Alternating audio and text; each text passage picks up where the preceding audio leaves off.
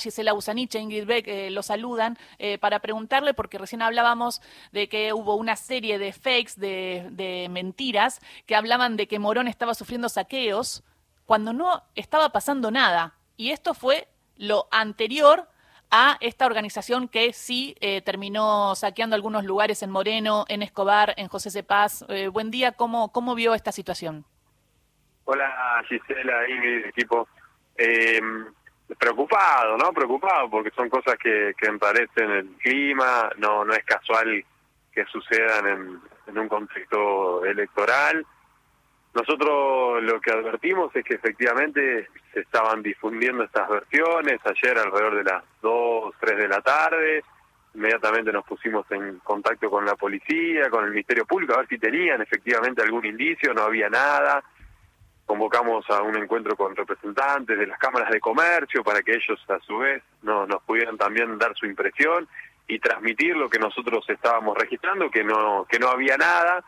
Eh, y sacamos un comunicado para, para aventar este tipo de versiones y con el correr de las horas vimos que, que había cierta organización atrás de, de estos episodios. Finalmente... ¿Fue así, ¿Fue así que estaban en una reunión con el gobernador y que empezaron sí. a reportar los distintos intendentes situaciones en sus intendencias?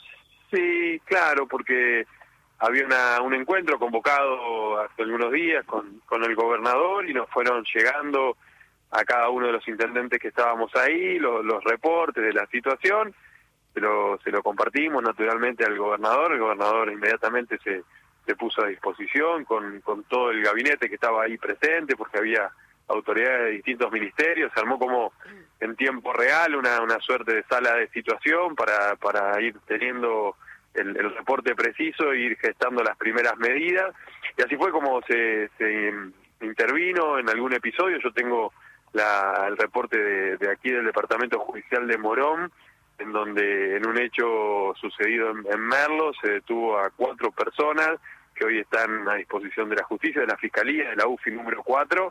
Será importante que, se pueda conocer en, en el marco del testimonio de estas personas que hoy, que hoy están detenidas porque fueron apresadas en fragrancia, que en qué, en qué circunstancias deciden llevar adelante este hecho y con en consonancia con otros otros hechos en, en distintos lugares del país, lo cual eh, a, a, uno le permitiría inferir que no es una movilización espontánea, sino que efectivamente tiene alguna alguna organicidad atrás con alguna motivación que será la justicia la que tenga que desentrañar.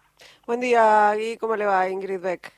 Hola, Ingrid. Eh, en relación con esto, ¿no? Está, lo que sí se sabe es que circularon mensajes de WhatsApp convocando a esta suerte de saqueos, en algunos casos eh, realizados, en otros casos eh, no realizados. Eh, y la pregunta es, en esa sala de situación en la que estuvieron ayer, eh, ¿qué pensaron como estrategia para detener este, como, primero esta circulación de, de convocatorias falsas y de noticias, bueno, no, de mentiras, y por otro lado, para, bueno, bueno, con, contener eh, esta situación?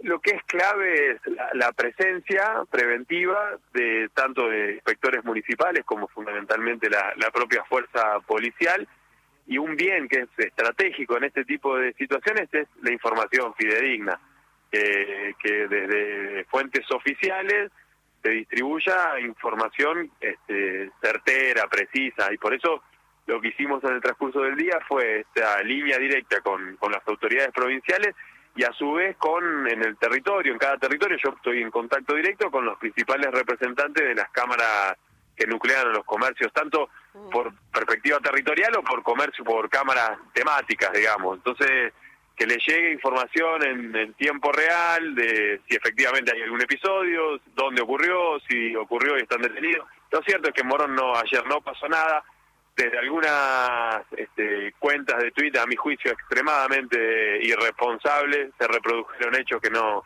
que no tenían ningún tipo el, de entidad. El candidato de Juntos por el Cambio, por ejemplo, reprodujo eso sin chequear. A mí, a mí me parece que no aporta, que lejos de, de llevar tranquilidad, lo que hace es aumentar la, la, angustia, la incertidumbre y cierto clima de, de zozobra. No se puede sacar provecho político cuando la gente sufre y está mal, eso es absolutamente repudiable pero más allá de esa conducta, yo soy intendente y tengo que velar por garantizar las condiciones para que nuestra comunidad pueda desarrollar sus actividades Ah. normalmente. Ahora, Gui, el clima, eh, bueno, sigue un poco enrarecido. Hablaba recién el ministro de Seguridad que siguen atentos, eh, pero se vio en distintos canales, eh, distintos testimoniales, uno en Crónica de Raúl Castells, diciendo de que él era uno de los que había convocado a este tipo de robos, porque les había dicho que como hay hambre y el kilo de milanesa está a 4.200, que vayan y roben algo, pero sin violencia. ¿Qué opina de esto? No, es repudiable, no, no, es repudiable. Uno no, no desacredita la, la situación delicada por la que puede estar atravesando cualquier familia. Eh, de ahí a convocar, propiciar, promover eh, el robo, eh, no, no, no merece ninguna otra cosa que la desaprobación. Nosotros tenemos el Estado y tenemos que dar respuesta a esas familias y cuando está pasando una, una situación compleja de necesidad y el Estado tiene que asistir. Ahora lo que nunca se puede es llamar a, a ese tipo de conductas porque porque perdemos todos. Pierde pierde el vecino, pierde el comerciante, se deslegitima la política, se dibujan las organizaciones sociales. No, no, merece nada más que el, el rechazo. Muchísimas gracias por esta charla con Radio Nacional.